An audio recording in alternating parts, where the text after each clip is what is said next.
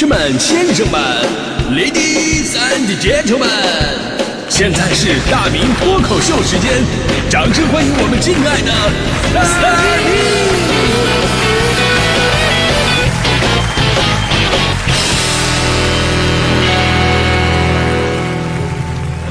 好，欢迎各位来到今天的大明脱口秀，我是大明啊。今天的北京丰台区啊正式解封了。那么现在除了极少的管控区啊、风控区还需要居家之外呢，其实可以这么说嘛，就是绝大部分的北京朋友基本上都已经恢复正常的生活节奏了。所以呢，今天呢将是这波疫情一个多月以来北京第一次回到全盛路况的时候。你知道搁以前吧，一听到堵车俩字儿头都疼，那谁不讨厌堵车呀，对吧？尤其大迪，大迪最讨厌堵车，每次堵着看到那么多的车，就会想起自己连车都没有。哎呀，真的是气死个人呐！开个玩笑啊，大家伙儿呢都害怕堵车，但是不知道为什么，我不知道你们是什么感觉啊。反正现在就，反正这次堵车，竟然堵得我非常欣慰，非常感动。我在堵车当中，我我好像我模糊的看到了往日的繁华。我在一片刹车尾灯当中，我感受到了经济复苏的力量。而且说句自私的话啊，其实我们电台主持人这个行业啊，这个客观上还真的是托了堵车的福，对吧？你想啊，大家伙都一路畅通，都十分钟到单位了，那谁听我们节目是不是？这 人间真实啊！但是反过来说呢，大家如果此时此刻啊正堵车呢，正烦闷着呢，听听我们的节目啊，听我们的节目，开心一点，保证让您呢，呃，路堵心也堵，呃，不不，那个路 心不堵，心不堵啊。其实呢，我们对于堵车真的太熟悉了。今天咱们聊的是你每天通勤啊，每天通勤的时间堵跟不堵到底有多多大的区别？因为我是早班节目主持人，所以说真正的全盛早高峰啊，我真的没赶上过。我遇到最严重的一次堵车呢，是五一啊，五一放假跟朋友分别开车去八达岭那个酒店，叫什么长城脚下公社，很多朋友去过啊。因为之前我去过那儿，路程七八十公里。你要是非节假日，你要早点走的话呢，基本上一个半小时也就到了，快的话七十来分钟。那次五一，我朋友啊还特意嘱咐我让我早点走，我说何必呢？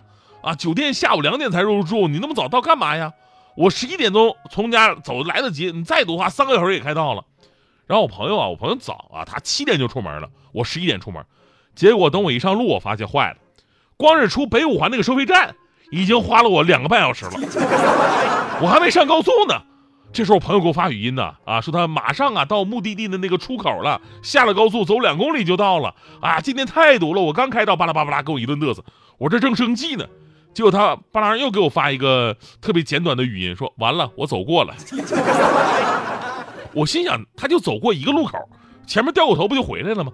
但是我这才刚刚开始啊，然后真的我就断断续续的我就挪了一路，感觉真的是把这些年我躲过的早高峰一次性全补回来了。平时一个半小时，那天我是从中午十一点一直开到了傍晚十七点，整整六个小时。到了酒店，我一身疲惫啊，我赶紧打电话联系我朋友，我说你们在哪个房间呢？我朋友回我一句啊，你到了，我们也快了。不是你们掉个头掉了五个小时啊？我算了一下，这哥们早上七点出发，因为错过一个路口，一直开到了晚上十七点半，八十公里。真的，这时间呢，往常我差不多从北京能开到我老家长春了，真的。当然，这个不是通勤时间，这就节假日出去玩嘛，对吧？你要说这个，广东朋友可能就不困了。广东那几个以虎门大桥为首的大桥跟隧道，真的是出了名的堵。我记得有一次十一，咱们讲过，说一深圳的哥们儿答应了参加同学的婚礼晚宴，所以决定一大早啊出发去东莞。出发的时候还想着下午要不要赶赶去同学，就为他那个拍摄这个接新娘的整个这个流程啊。呃，他说后来说想多了，想多了，为什么呢？因为直到晚上到这个婚宴散席的时候，他还堵在路上呢。啊，去过朋友都知道，东莞和深圳的距离也就七十公里，开车一小时就到了。就这哥们儿没办法了，没办法了，也没必要再去了，对吧？回家吧，下高速掉头回家，终于在十四个小时之后顺利到家了。所以节假日的堵车那是无法预估的。咱们说回正常的通勤，就是在这方面，北京终于可以说自己是老大了。因为在今年一月份的时候呢，高德地图发布了二零二一中国城市交通分析报告，列出了十大堵城，排名第一的就是北京。有句话说得好嘛，世界上最遥远的距离就是北京的南五环到北五环。一哥们儿送朋友去机场飞南京，朋友已经飞到了，他还在路上堵着呢。用一句话描述在北京堵车的感受，那就是少小离家老大回。据统计呢，目前北京在通勤高峰时期的拥堵指数呢，已经飙升到二点零四八了。什么意思呢？也就意味着每次出行要多花一倍的时间。这还是在疫情的影响之下，所以在这次北京丰台区解困啊，路况恢复往日水平，这这这这个，说实话有点让人欢喜，也有点让人忧啊。当然了，在这份十大堵城的榜单当中，还有很多其他的看点。排名第二是重庆，重庆不用多说了，人家号称八 D 魔幻城市，啊，高高低低，错落有致，对吧？第三位啊，真的让我感到惊讶，第三位竟然是我的家乡吉林长春。我之所以意外，是因为长春人口密度没那么大，汽车保有量也就二百万左右，是北京的三分之一还少。呃，突然我就想起一点啊，可能是长春的一大特色吧。长春人民都知道修路，啊，长春这个城市我也不知道为什么啊，每时每刻都在修路，而且同一条路今年修了一年，好不容易修好了，明年挖开继续修。我就想，咱们以后能不能就是发明一个，就是马路拉链，马路拉链随时修，随时拉开用，对吧？排名第四的是贵阳，第五是上海，第六是广州，第七武汉，第八哈尔滨，第九昆明，第十西安。所以呢，我们说堵车呀，不是某一个城市的专利，而是所有城市的通病。正所谓嘛，成都就是成天都堵，呃，重庆呢是重复的堵，上海是上路就堵，广州是广泛的堵，南京是难得不堵，长春是常年的堵，天津是天天都堵，长沙是常常的堵，深圳是深深的堵，北京嘛那就是首堵嘛。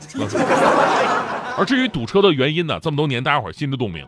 啊，一个是现在这汽车保有量确实越来越大了，重点城市人口密度呢也慢慢变大，再加上城市老化，呃，道路宽度不够，改造跟不上，又或者缺乏统一的科学规划，导致天天在那改造呢，嗯玩一样。所以呢，要缓解堵车，相关的职能部门需要做更多的努力。疫情我们说终会过去，但堵车可真不好说要堵多久了，这就直接影响到我们居民的生活幸福感，所以这事儿绝对不容忽视。